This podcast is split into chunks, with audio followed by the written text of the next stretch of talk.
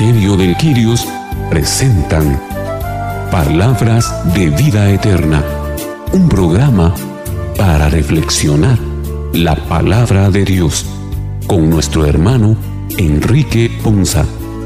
Señor, ¿a quién iremos? Solo tú tienes palabras de vida eterna.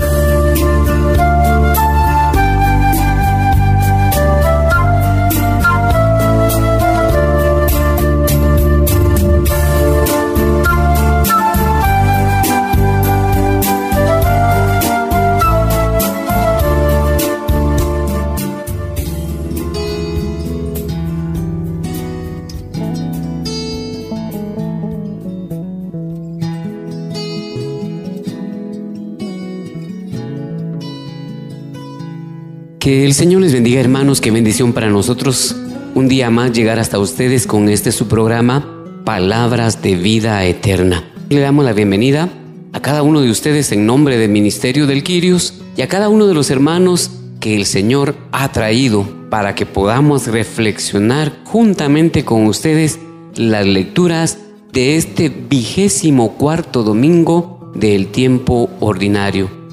El día de hoy pues nos acompañan con todo gozo nuestros hermanos y hermanas Carmelina Shahil, Julia Camel, Maribel de Chea, Vinicio Chea, Iván Rivas, Boris García y Fernando Martínez.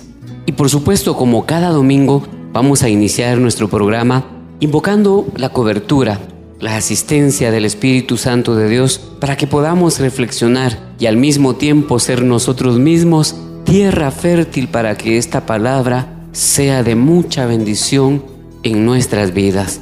Así que iniciamos nuestro programa invocando el nombre del Padre, del Hijo y del Espíritu Santo. Amén. Ven Espíritu Santo, llena los corazones de tus fieles y enciende en ellos el fuego de tu amor. Envía Señor tu Espíritu para que renueve la faz de la tierra, nuestras vidas este precioso ministerio del Quirios y las familias de todos aquellos que el día de hoy nos acompañan en la escucha de este programa. Oh Dios que llenaste los corazones de tus fieles con la luz de tu Espíritu Santo, concédenos que guiados por este mismo Espíritu, vivamos con rectitud y gocemos siempre de tu consuelo. Te lo pedimos por Jesucristo nuestro Señor. Amén. Este domingo la iglesia quiere recordarnos la misericordia y el gran amor que Dios tiene con nosotros. Ya en el Antiguo Testamento, por intercesión de Moisés, Dios mostró su misericordia. Hoy, en la persona de Cristo, vemos el amor infinito de Dios que nos busca siempre para darnos más vida. El ser humano debe recrearse en la imagen de Dios, que es, entre otras cosas, un Dios perdonador. La primera lectura tomada del libro del Éxodo en el capítulo 32, versículos del 7 al 11 y del 13 al 14, se nos presenta a Israel como un pueblo débil e inconstante, adorando y danzando ante un becerro de oro. Pero Dios perdona al pueblo en atención a las súplicas de Moisés. Escuchemos con atención esta primera lectura. Lectura del libro del Éxodo.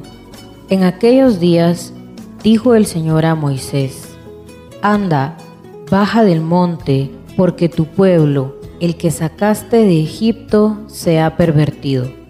No tardaron en desviarse del camino que yo les había señalado. Se han hecho un becerro de metal, se han postrado ante él y le han ofrecido sacrificios y le han dicho, Este es tu Dios, Israel, es el que te sacó de Egipto. El Señor le dijo también a Moisés, Veo que este es un pueblo de cabeza dura. Deja que mi ira se encienda contra ellos hasta consumirlos. De ti, en cambio, haré un gran pueblo Moisés trató de aplacar al Señor su Dios, diciéndole, ¿por qué ha de encenderse tu ira, Señor, contra este pueblo que tú sacaste de Egipto con gran poder y vigorosa mano? Acuérdate de Abraham, de Isaac y de Jacob, siervos tuyos a quienes juraste por ti mismo, diciendo, multiplicaré su descendencia como las estrellas del cielo, y les daré en posesión perpetua toda la tierra que les he prometido. Y el Señor renunció al castigo con que había amenazado a su pueblo. Palabra de Dios. Te alabamos, Señor. A mí esta lectura me deja muchos interrogantes. ¿Cuántas veces me he desviado del camino del Señor? ¿A qué otros ídolos he adorado en lugar de adorar a Dios? Y realmente a quién agradezco las bendiciones que tengo si muchas veces ni se las agradezco a mi Padre que es Dios. Entonces vemos realmente que las promesas del Señor siempre se cumplen, las promesas de Él son benignas y Él siempre quiere lo mejor para nosotros. Nos desviamos realmente del propósito del Señor y nuestras vidas se pierden caminando otros caminos y no el camino del amor del Señor. Esta lectura realmente nos llama a que nos entreguemos más al amor de Él y a que día a día, paso a paso, nosotros luchemos por mantenernos siempre guiados por el Señor en este camino de amor que Él nos quiere regalar y que todos los días nos da sus bendiciones y que no debemos de olvidarnos de quién es Él en nuestras vidas. Me gusta mucho la actitud de Moisés que intercede por su pueblo. Realmente eso casi no, no lo ponemos en práctica. Yo yo recuerdo que escuché una predicación de un sacerdote y él decía que parte de nuestro trabajo espiritual era interceder por los demás, por nuestros enemigos, por todo el mundo. Esta práctica se ve desde hace tantos años que pasó este suceso. Algo también que es muy actual, aquí estamos viviendo una migración tan fuerte que está ya muchos líderes mundiales se están poniendo de acuerdo para que la migración no los afecte tanto.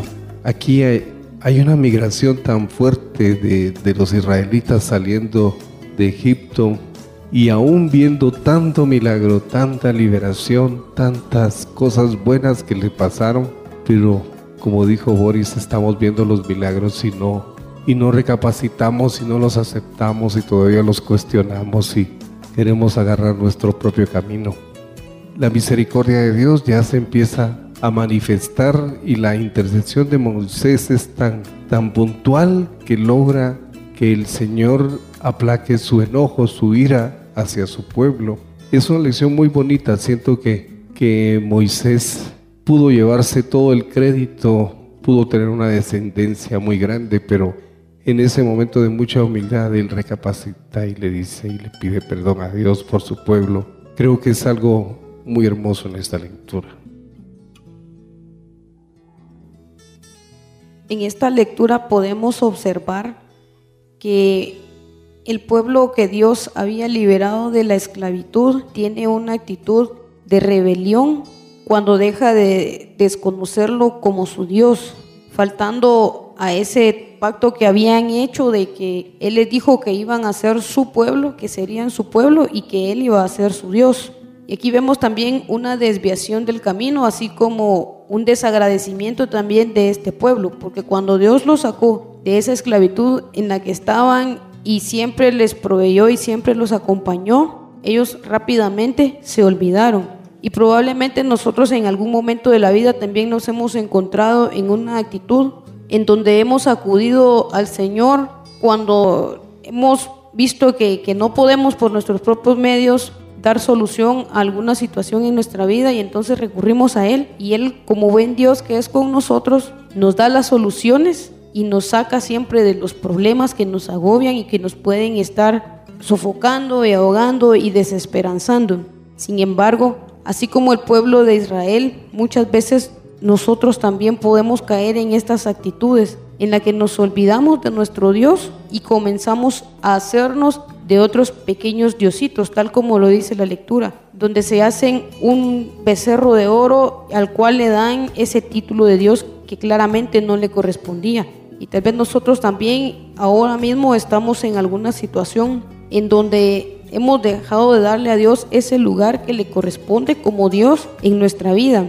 Sin embargo, podemos darnos cuenta también de su misericordia al final de esta lectura, en donde por medio de la intercesión de Moisés, que él ciertamente le recuerda que había hecho un pacto con Abraham, con Isaac, con Jacob. Y entonces Dios mismo nos da aquí una muestra de lo que dice su palabra en cuanto a que Él no nos va a mentir cuando nos da una promesa, cuando nos da un juramento, cuando hace un pacto con nosotros. Tristemente somos nosotros los que generalmente fallamos toda vez que hemos obtenido y, Él nos ha dado lo que le hemos pedido en oración, muchas veces clamando, de rodillas, llorando, algunas veces, y nos olvidamos. Sin embargo, Él no se olvida de esas bendiciones que nos quiere dar. Aquí es bien importante recordar que Dios es Dios, no es hombre como dice el libro de números. Y por eso es que Él mantiene esa palabra para nosotros.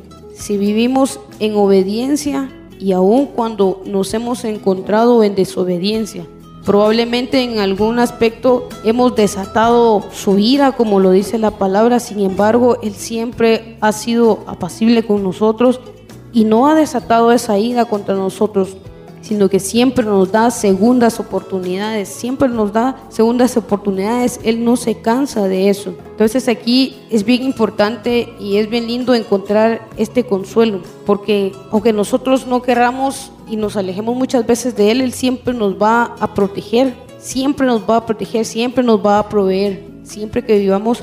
Por eso es bien importante confiar en Él, aprender a también cumplir los pactos que hacemos con Él. Esas promesas que le hacemos muchas veces en oración cuando le decimos, Señor, ayúdame en esto o en aquello y yo te prometo tal cosa. Creo que también es bien importante y nos llama esto a la reflexión, aprender también a nosotros tener ese compromiso cuando hacemos un trato con nuestro Señor, sin olvidar claramente la promesa que podemos ver aquí que Él siempre nos va a estar respaldando y sobre todo nunca, nunca, nunca se va a olvidar de esas promesas de amor, de bendición y de misericordia que tiene para cada uno de nosotros. Está escrito en la palabra que por naturaleza los seres humanos somos inclinados al mal y también somos prontos al mal. Aquí en la palabra lo manifiesta, dice, no tardaron en desviarse del camino que yo les había indicado. Le dice Dios a Moisés. Y también le dice que somos un pueblo de cabeza dura. Eso ni negarlo. ¿Cuántas veces nos damos contra la pared por estar tratando de hacer las cosas a nuestra manera? Y sin embargo, seguimos insistiendo, contrariando la voluntad de Dios o no permitiendo por nuestro libre albedrío aceptar que Dios obre en nuestras vidas como más nos conviene. Y aquí evidentemente hemos encendido la ira de Dios y evidentemente nos perdona. Esa capacidad perdonadora de Dios Padre es la que no tiene valor. No se puede precisar un monto y decir voy a comprar el perdón. Eso no lo podemos hacer. Esa es la pura misericordia de Dios Padre, la que obra a favor nuestro. Porque nosotros no somos merecedores ni de la misericordia de Él, pero Él es tan amoroso que siempre nos la está proveyendo.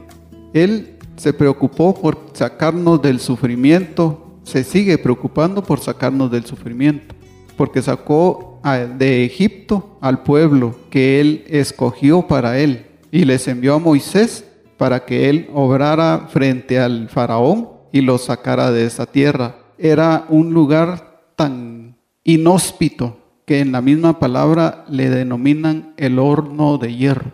Ya se pueden ustedes imaginar el calor y las inclemencias del tiempo en Egipto y la oportuna intervención de Moisés que le hace recordar a Dios Padre la promesa que tenía con sus siervos anteriores, nos les permite disfrutar nuevamente al pueblo de la misericordia de Dios y asimismo beneficiarse ellos y su descendencia.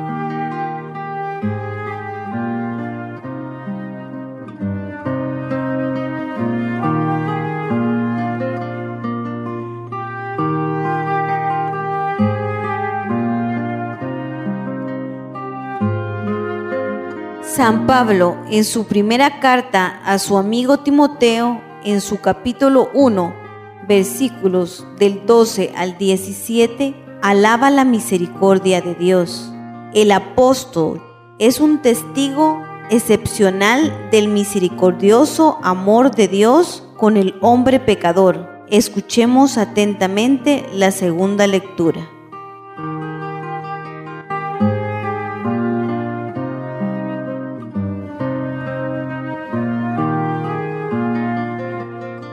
Lectura de la primera carta del apóstol San Pablo a Timoteo. Querido hermano, doy gracias a aquel que me ha fortalecido, a nuestro Señor Jesucristo, por haberme considerado digno de confianza al ponerme a su servicio a mí, que antes fui blasfemo y perseguía a la iglesia con violencia, pero Dios tuvo misericordia de mí, porque en mi incredulidad obré por ignorancia, y la gracia de nuestro Señor se desbordó sobre mí al darme la fe y el amor que provienen de Cristo Jesús.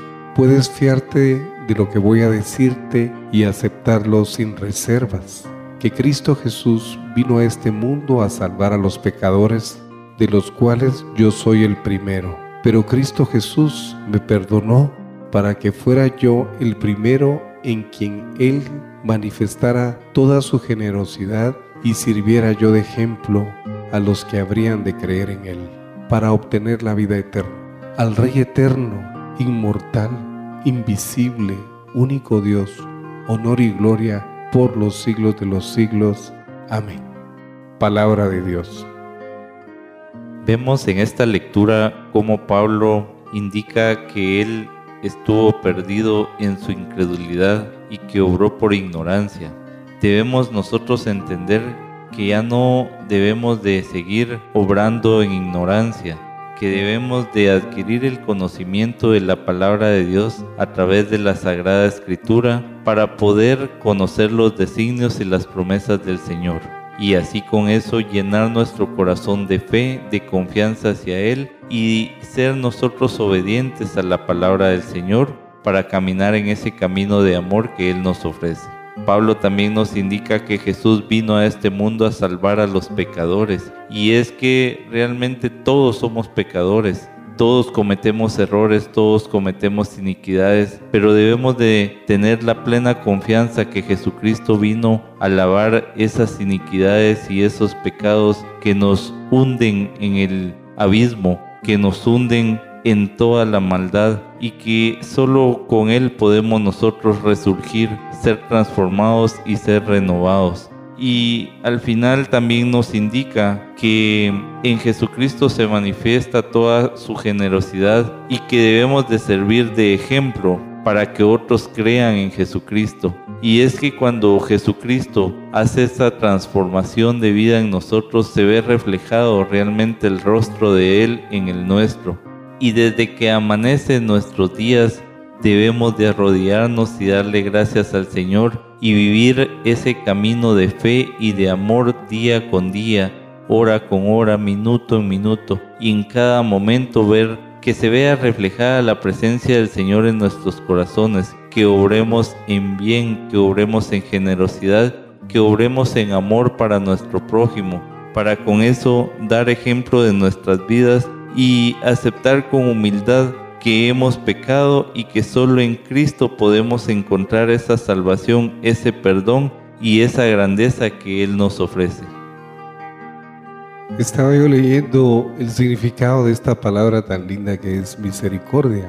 Tiene relación con una actitud bondadosa, también tiene un, un, significado de consideración, es una palabra también que significa amabilidad y perdón. La misericordia divina es un atributo divino y una, una de las cosas más lindas de esta palabra es que no se queda en una emoción. Como es un atributo divino, Dios tiene la capacidad a través de, de Él, de su Hijo, de volver la acción.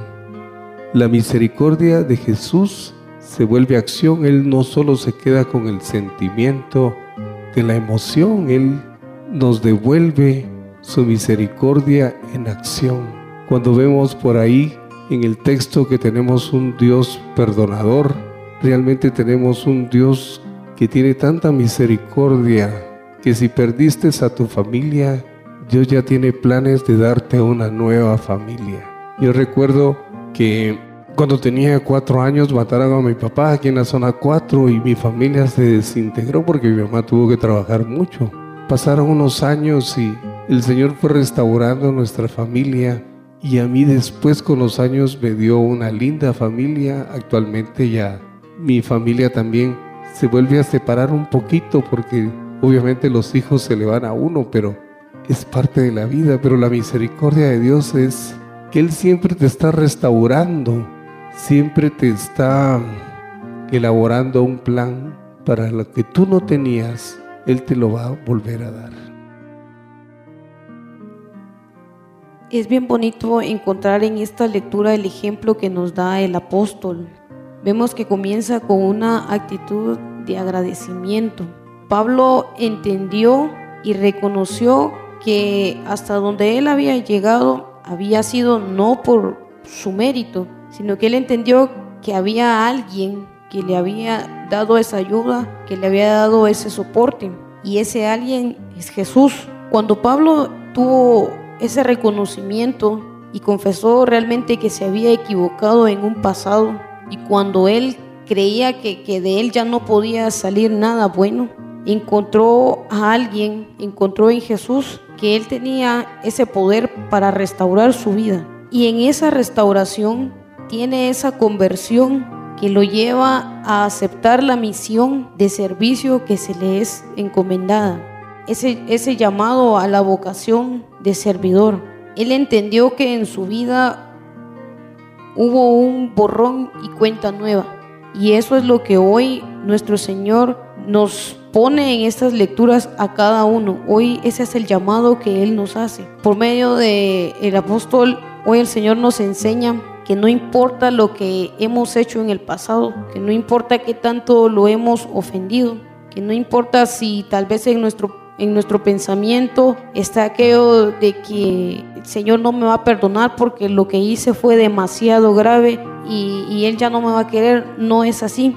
Hoy Él aquí por medio de esta lectura nos está enseñando que Él se olvida de todo eso y Él quiere hacer de nosotros algo nuevo. Él quiere glorificarse por medio de nuestra conversión para que nosotros también demos testimonio del poder de Él y que nosotros demos testimonio de lo que dice el mismo apóstol en su carta a los romanos, que podamos testificar que donde hubo pecado, sobreabundó y sobreabunda la gracia de Dios, por la única razón de que Jesús vino para hacer lo que hizo en la vida del apóstol Pablo y que hoy quiere hacer en tu vida, hermano, y en mi vida y en la vida de cada uno que así lo acepte y así lo quiera. Y es darnos una vida y una vida en abundancia porque de otra manera el haber enviado Dios a su Hijo único a este mundo sería vano si esa promesa no se hiciera una realidad en nuestra vida. Pues hermano, yo hoy personalmente te invito y te exhorto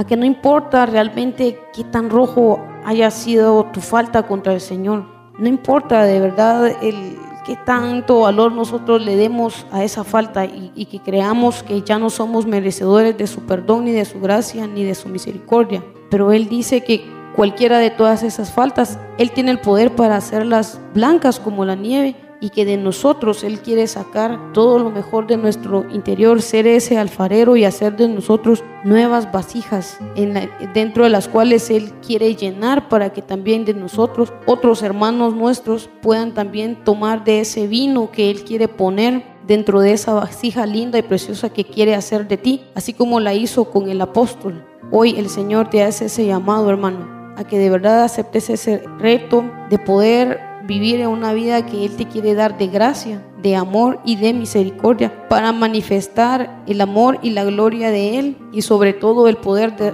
el poder de restaurar cualquier cosa que creas perdida. No importa porque Él de verdad la puede restaurar con todo el poder y la autoridad que le merece como buen Dios y Padre que es de nosotros. A mí me impacta de entrada la lectura de la palabra y veo cómo San Pablo inicia dando gracias a aquel que me ha fortalecido, dice nuestro Señor Jesucristo. Mi oración ha cambiado conforme ha llegado la madurez a la fe. No he sido siempre la misma oración en mi vida. Primero era una oración de pedir, pedir, pedir, pedir. Ahora es una oración de agradecer. Y esto agradezco y también pido porque siempre soy víctima de necesidades y cosas materiales también, materiales espirituales y todo Dios está dispuesto a proveerlo si lo aceptamos como el Señor de nuestras vidas. Pablo también se consideraba indigno de poder servir al Señor y aquí agradece que Jesús le da la confianza para servirle. Yo creo que aquí nos identificamos todos nosotros que estamos aquí sirviendo en este programa para servir de puente, valga la redundancia, y conectarte a ti, hermano, que nos escuchas, con nuestro Señor Jesús, con el Espíritu Santo, con Dios Padre, para que tengas la oportunidad de hacer uso de esa misericordia. La misericordia es mise de miserable y cardio de corazón. Es como Dios Padre está dispuesto a abrir el corazón al miserable que no merece su amor. Así de bondadoso y generoso es. No somos merecedores de su misericordia, pero Él está dispuesto a brindárnoslos porque nos ama. Un amor así nunca lo vamos a encontrar en ningún ser humano, solo en nuestro Dios que nos creó y a quien nosotros hemos traicionado más de alguna oportunidad tenemos en la memoria donde nos hemos sentido traicionados, aunque solamente haya sido un acto de nuestra imaginación. Hemos sentido ese sentimiento tan negativo que provoca una traición. Así se siente Dios Padre cada vez que nosotros lo traicionamos. Y sin embargo, siempre nos ama. Tanto es así que como dice Pablo, Cristo vino a este mundo a salvar a los pecadores.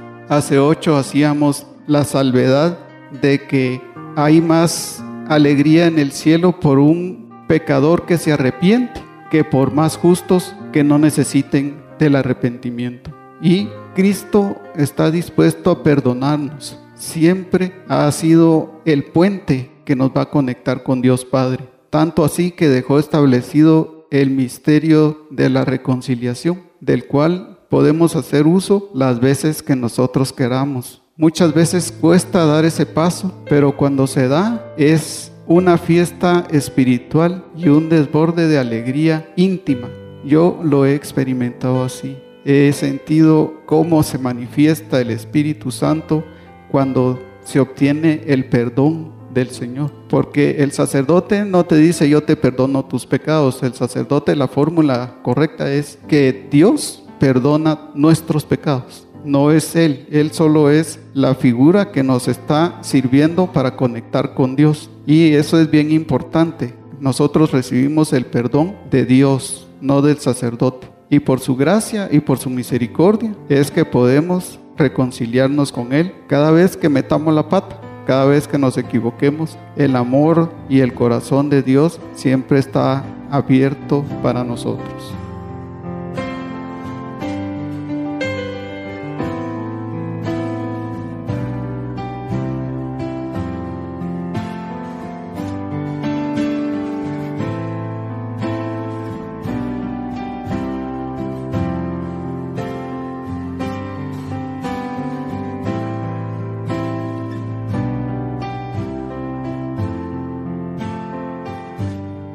En el Evangelio de hoy, San Lucas, en el capítulo 15, versículos del 1 al 32, nos ofrece tres parábolas sobre la misericordia de Dios. Escuchemos atentamente estas parábolas y hagámoslas una práctica en nuestra vida. Lectura del Santo Evangelio según San Lucas. Gloria a ti, Señor. En aquel tiempo se acercaban a Jesús los publicanos y los pecadores a escucharlo, por lo cual los fariseos y los escribas murmuraban entre sí, Este recibe a los pecadores y come con ellos. Jesús les dijo entonces esta parábola. ¿Quién de ustedes si tiene cien ovejas y se le pierde una, no deja las noventa y nueve en el campo y va en busca de la que se perdió hasta encontrarla? Y una vez que la encuentra, la carga sobre sus hombros, lleno de alegría, y al llegar a su casa reúne a los amigos y vecinos y les dice, Alégrense conmigo porque ya encontré la oveja que se me había perdido. Yo les aseguro que también en el cielo habrá más alegría por un pecador que se arrepiente que por 99 justos que no necesitan arrepentirse. ¿Y qué mujer hay que si tiene diez monedas de plata y pierde una, no enciende luego una lámpara y barre la casa y la busca con cuidado hasta encontrarla? Y cuando la encuentra reúne a sus amigas y vecinas y les dice, alégrense conmigo porque ya encontré la moneda que se me había perdido. Yo les aseguro que así también se alegran los ángeles de Dios por un solo pecador que se arrepiente. También les dijo esta parábola. Un hombre tenía dos hijos, y el menor de ellos le dijo a su padre, Padre, dame la parte que me toca de la herencia, y él les repartió los bienes. No muchos días después el hijo menor, juntando todo lo suyo, se fue a un país lejano y allá derrochó su fortuna, viviendo de una manera disoluta. Después de malgastarlo todo, sobrevino en aquella región una gran hambre y él empezó a pasar necesidad. Entonces fue a pedirle trabajo a un habitante de aquel país, el cual lo mandó a sus campos a cuidar cerdos. Tenía ganas de hartarse con las bellotas que comían los cerdos, pero no lo dejaban que se las comiera. Se puso entonces a reflexionar y se dijo, ¿cuántos trabajadores en casa de mi padre tienen pan de sobra y yo aquí me estoy muriendo de hambre? Me levantaré, volveré a mi padre y le diré, Padre, he pecado contra el cielo y contra ti. Ya no merezco llamarme hijo tuyo recíbeme como a uno de tus trabajadores. Enseguida se puso en camino hacia la casa de su padre. Estaba todavía lejos cuando su padre lo vio y se enterneció profundamente. Corrió hacia él y echándole los brazos al cuello lo cubrió de besos. El muchacho le dijo, Padre, he pecado contra el cielo y contra ti. Ya no merezco llamarme hijo tuyo. Pero el padre les dijo a sus criados, Pronto, traigan la túnica más rica y vístansela, pónganle un anillo en el dedo y sandalias en los pies, traigan el becerro gordo y mátenlo, comamos y hagamos una fiesta, porque este hijo mío estaba muerto y ha vuelto a la vida, estaba perdido y lo hemos encontrado.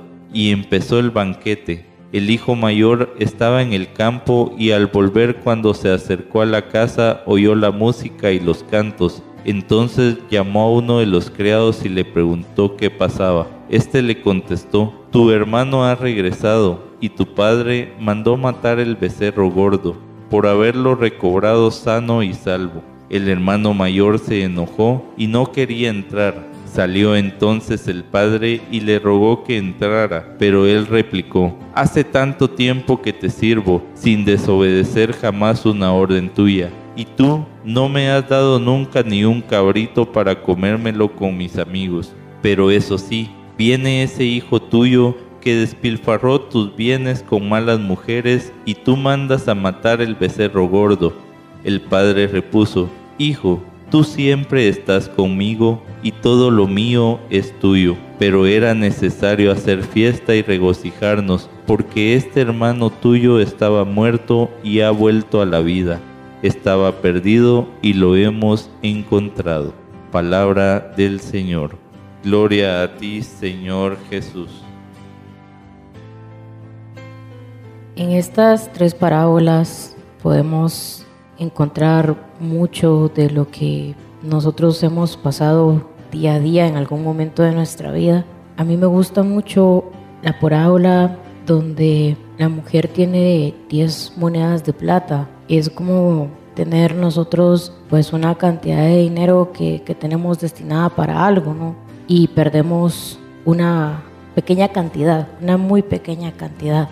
Una moneda de plata actualmente es equivalente a, a, más o menos 65 centavos, menos de un quetzal. Entonces, ¿quién deja de hacer algo y le da vuelta a toda la casa por encontrar menos de un quetzal y correr alegremente y decirle a uno de nuestros hermanos, a nuestra mamá, encontré 65 centavos. Entonces, la parábola yo la interpreto como en nuestra vida nosotros nos desvalorizamos, no, no consideramos que, que somos para el Señor más que importantes, más que valiosos, perlas preciosas, porque nos ha entregado nada más y nada menos que a su Hijo para recuperarnos. Y nosotros en el afán del día a día decimos, no, yo no puedo, no, yo no valgo, y, y, nos mantenemos alejados de Él. Cuando el Señor nos dice,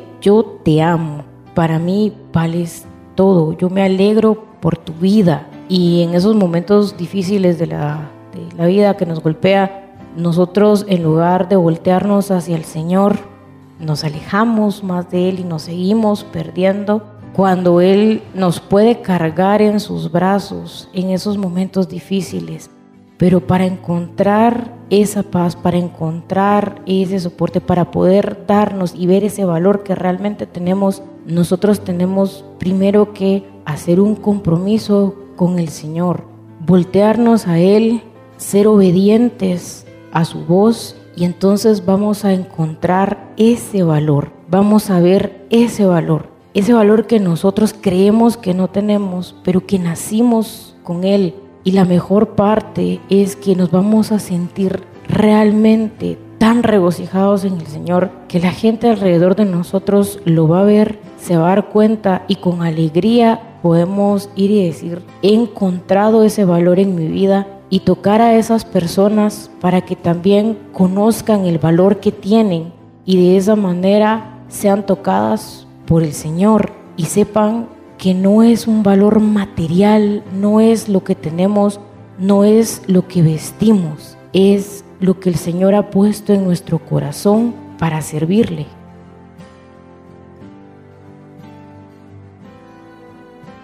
Estas parábolas a mí me recuerdan, por ejemplo, yo hago montañismo y ahora me puse a pensar en que muchas veces cuando uno de montañistas se separa del grupo y especialmente cuando uno ya tiene un poco de experiencia en esto y cree ya tener la capacidad de poder dirigir solito su camino y alcanzar en este caso la cima, porque ese es el objetivo de los montañistas y muchas veces pasa que uno se pierde en el camino y cuando nos perdemos nos vamos alejando y mientras más nos alejamos, para el resto del grupo es más difícil encontrarnos y mientras más lejos estamos nos encontramos más hundidos en ese camino en donde comenzamos a tener desorientación y realmente perdemos el rumbo del camino que era el correcto, que nos iba a llegar, que nos iba a llevar a ese objetivo que teníamos trazado. Y al final nos lleva a una perdición que nos deja muchas veces en una situación en donde ponemos en peligro nuestra propia vida. Y eso mismo pasa en nuestra vida como cristianos. Cuando nos alejamos del Señor, nosotros mismos nos perdemos creyendo que ya no lo necesitamos. Y ahí caemos en ese error. Y el problema de realmente cuando nos perdemos, nos salimos del rebaño o somos esos hijos que pedimos y reclamamos nuestra herencia o somos esas monedas que se pierden, corremos el riesgo de terminar llevando una vida de miseria, una vida de escasez, muchas veces de depravación a causa del pecado en el cual empezamos a tener cierta vida de esclavitud. Pero algo muy lindo de estas parábolas es la enseñanza que nos dejan con respecto al buscador, que no es nada más y nada menos que Dios.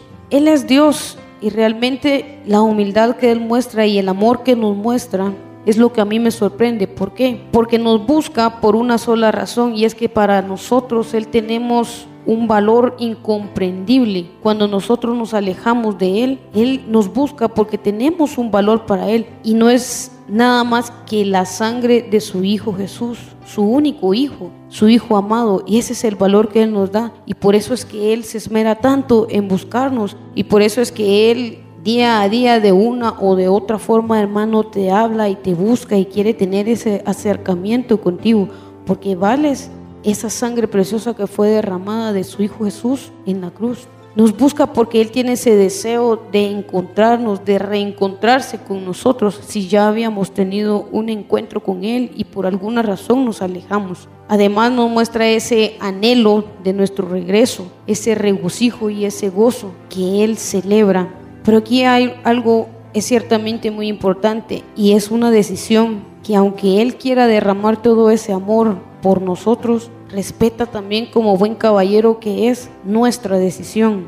Y solo cuando tengamos nosotros esa actitud que tuvo el hijo pródigo de reconocer que había fallado contra su padre, cuando realmente encontró tristeza y dolor en su corazón y se dio cuenta del error que había cometido y que realmente no tenía la capacidad para seguir adelante por sus propios medios, por sus propias fuerzas, entonces reconoció que necesitaba de su papá. Asimismo, hoy es importante que nosotros reconozcamos que necesitamos de nuestro Dios, que recordemos que sin Él realmente no podemos, no somos nada sin Él, no podemos alcanzar nada sin Él y que todo lo que hemos logrado hasta el sol de hoy ha sido gracias a su amor, a su bendición y a su misericordia. Finalmente, la última enseñanza que yo encuentro en esta lectura es por otro lado también la actitud del hijo mayor y los fariseos. Y aquí es importante evitar caer en estas actitudes y si hemos caído en ellas, esforzarnos por no,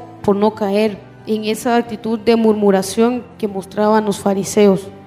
Tenían celo por los pecadores y tenían también una falta de amor hacia ellos, tenían resentimiento y enojo. Además no eran misericordiosos y se creían mejores que aquellos a quienes Jesús quería ayudar. Estos fariseos solo señalaban. Y este también es una llamada de atención para nosotros en reflexionar, en no caer en ninguna de estas actitudes para con nuestros hermanos que tal vez en algún momento, que por las razones que cada uno sabrá, ha tenido un desliz en cuanto a su falta de relación con Dios. Tengamos cuidado también nosotros, especialmente los servidores, de no caer en estas actitudes que hoy el Evangelio nos muestra en el caso del hijo mayor o de los fariseos. Y por último, hermano, recordarle de verdad lo que nos dice nuestro Señor. Esforcémonos y seamos valientes para vivir en este camino que Él nos quiere, en este camino en el que Él nos ha puesto. Recordar que Él es nuestro Dios, que Él es el que nos sostiene y que nada nos va a faltar.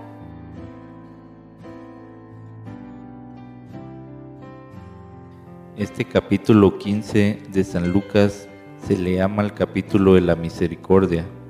Y es que en estas parábolas podemos ver la manifestación tan grande del amor de nuestro Señor hacia nosotros sus hijos. Me llama mucho la atención la parábola de la oveja perdida. Cómo el Señor con tanto amor, al encontrar a la oveja que siempre está buscando, Él no le reclama nada y al contrario, cura sus heridas, se eh, la abriga y la carga sobre sus hombros. Y eso me da una ternura a mí en lo particular y me siento esa oveja perdida que el Señor siempre está buscando y como Él dice siempre está tocando a la puerta para que nosotros dejemos entrar ese sentimiento en nuestros corazones. Así también esas 99 ovejas para mí representan a nuestra comunidad, a nuestra iglesia católica y debemos de agradecer siempre al Señor de que derrame siempre bendiciones por todas las comunidades católicas que nos abrigan a cada uno como hermanos y que nos solidarizamos unos a otros, que sin juzgarnos nos tratamos de impulsar hacia el conocimiento de la palabra del Señor y a encontrar ese camino de amor que Él nos ofrece. Así también veo con ese agrado cuánto valgo yo para el Señor, que prefiere irme a buscar a mí que soy un, simple pecador, que tal vez, como decían los hermanos, yo mismo no me doy ese valor y esa importancia que el Señor represento yo para Él y es que Él derramó hasta la última gota de sangre por mí Qué maravilloso es sentir ese amor que Él no me está juzgando por mis pecados, que Él no me está preguntando hasta dónde han llegado mis iniquidades, sino que simplemente me está ofreciendo su amor, me está ofreciendo ese plan de salvación y me está ofreciendo ese camino de verdad y de amor. Es tan notable esa misericordia porque el Señor a pesar de su grandeza, Él está preocupado por nuestro bienestar y por nuestra salvación. Él siendo Dios, Él siendo el dueño del universo, se preocupa por mí,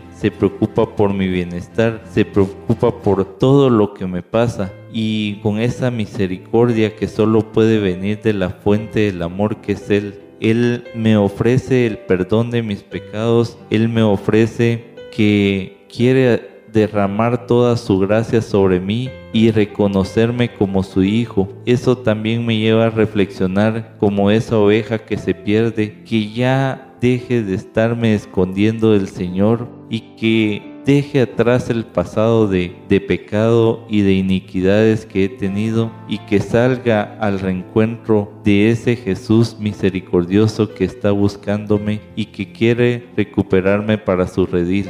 Me llena de mucha nostalgia y de mucho sentimiento el sentirme amado por el Señor y que a pesar de todo lo malo que yo pude haber hecho, Él siempre está anuente a perdonarme, a abrazarme y a acogerme y a decirme, bueno, quiero tener esa relación contigo y de aquí en adelante no me quiero soltar de la mano de Jesucristo para encontrar el verdadero propósito del plan divino que Él tiene para mí. Impactantes las parábolas, entendiéndolas como las, las ven mis queridos hermanos. A mí me impacta la del hijo pródigo. Dice que el hombre tenía dos hijos y el menor le dice al padre, dame la parte que me toca de la herencia. Y dice la palabra, él les repartió, habla en plural, le repartió a los dos hijos los bienes y el hijo menor reunió sus cosas días después. O sea que fue algo planeado, algo meditado, pero meditado en la meditación de la carne, en la meditación del mundo, siempre padeciendo la ceguera espiritual que no nos deja ver las cosas buenas de la vida. Y partió juntando sus cosas y vivió de una manera disoluta. Disoluta es una palabra que encierra una manera licenciosa de vivir de acuerdo a los frutos de la carne. Y después de haber malgastado todos sus bienes en aquella región, dice, pero ¿a qué región podemos elegir irnos a vivir de la manera del mundo? A una región que obviamente no va a ser duradera ni va a contar con la gracia de Dios. Entonces en esta región sobrevino una gran hambre, dice la palabra. Y así es, eso es lo que nosotros buscamos, regiones de hambre, de pena, de lástima. Esas son las regiones que nosotros buscamos en vez de buscar la casa de nuestro Padre. Luego empieza a alimentar a los cerdos como dependiente de, de, una persona de éxito en el mundo y le daban deseos de comerse la comida de los cerdos. Pero se puso a reflexionar un día y pensó que en la casa de su padre había pan de sobra en la casa de nuestro Padre hay pan de sobra, el pan de vida eterna. Jesús nos está esperando en la casa de nuestro Padre, hermano. Y nos está esperando hoy, nos va a estar esperando mañana también. Solo es de que tomemos la decisión y nos encaminemos a la casa de nuestro Padre.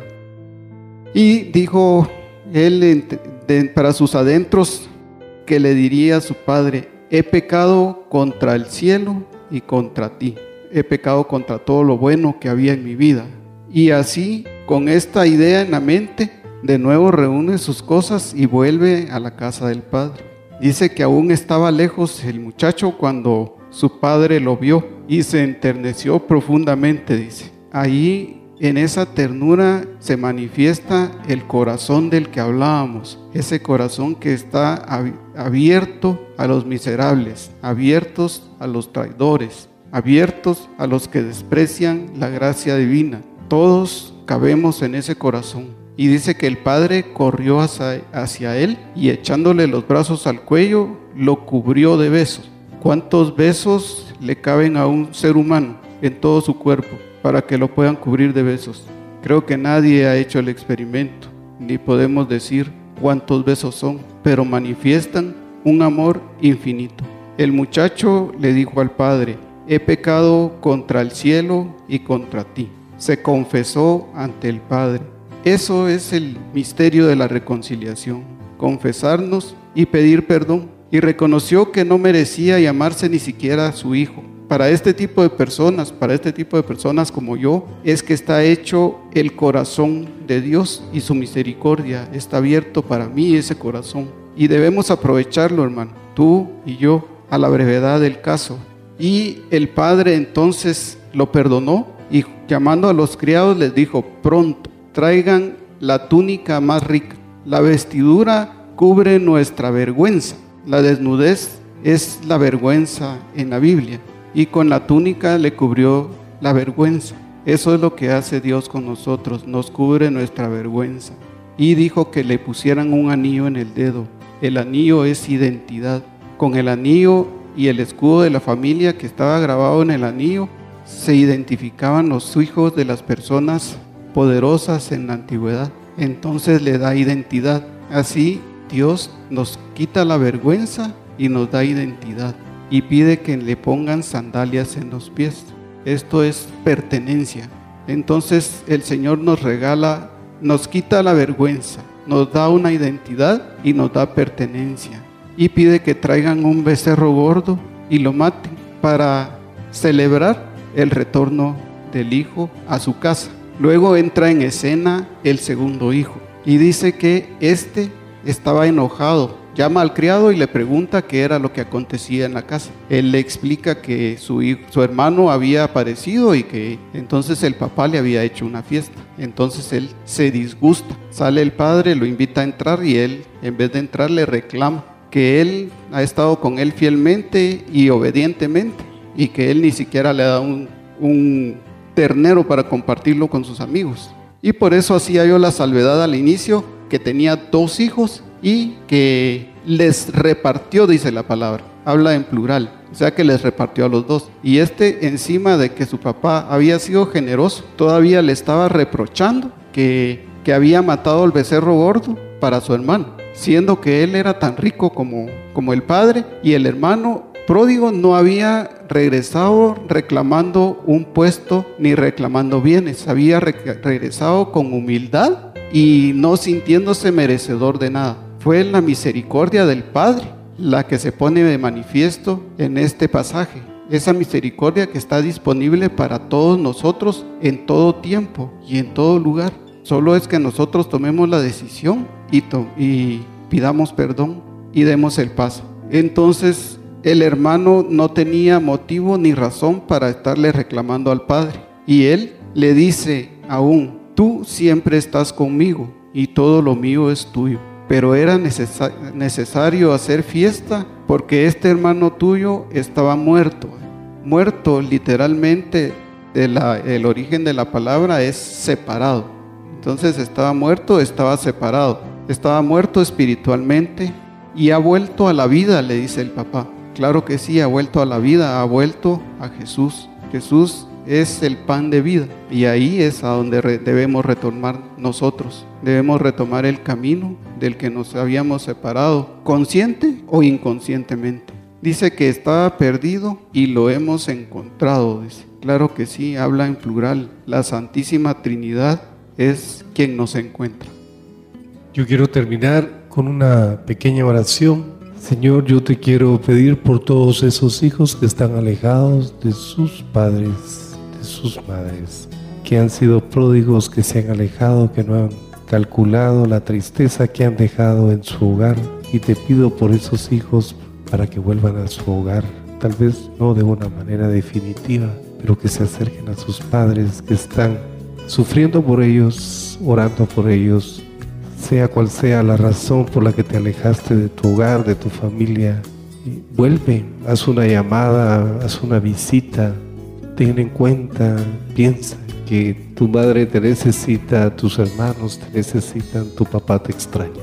Vuelve a casa, no va a pasar nada, el, te esperamos con los brazos abiertos. Amén.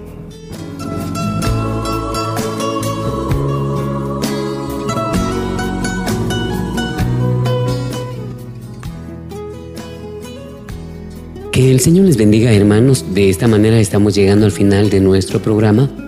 Agradecemos a Dios nuestro Señor por permitirnos compartir con ustedes este espacio de reflexión. En nombre del Ministerio del Quirios, le hacemos la más cordial invitación para que nos acompañe o nos permita acompañarles en el próximo programa, su programa Palabras de Vida Eterna.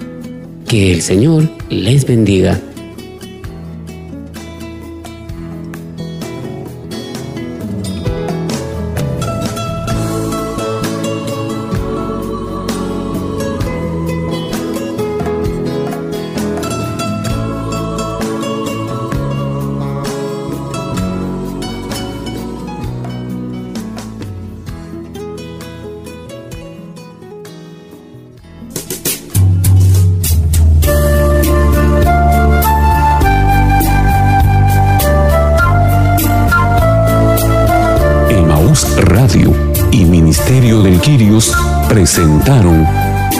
Palabras de Vida Eterna, un programa para reflexionar la palabra de Dios. Señor, ¿a quién iremos? Solo tú tienes palabras de vida eterna. Reporte este programa a Emaús Radio o búsquenos en Facebook como Ministerio del Quirios.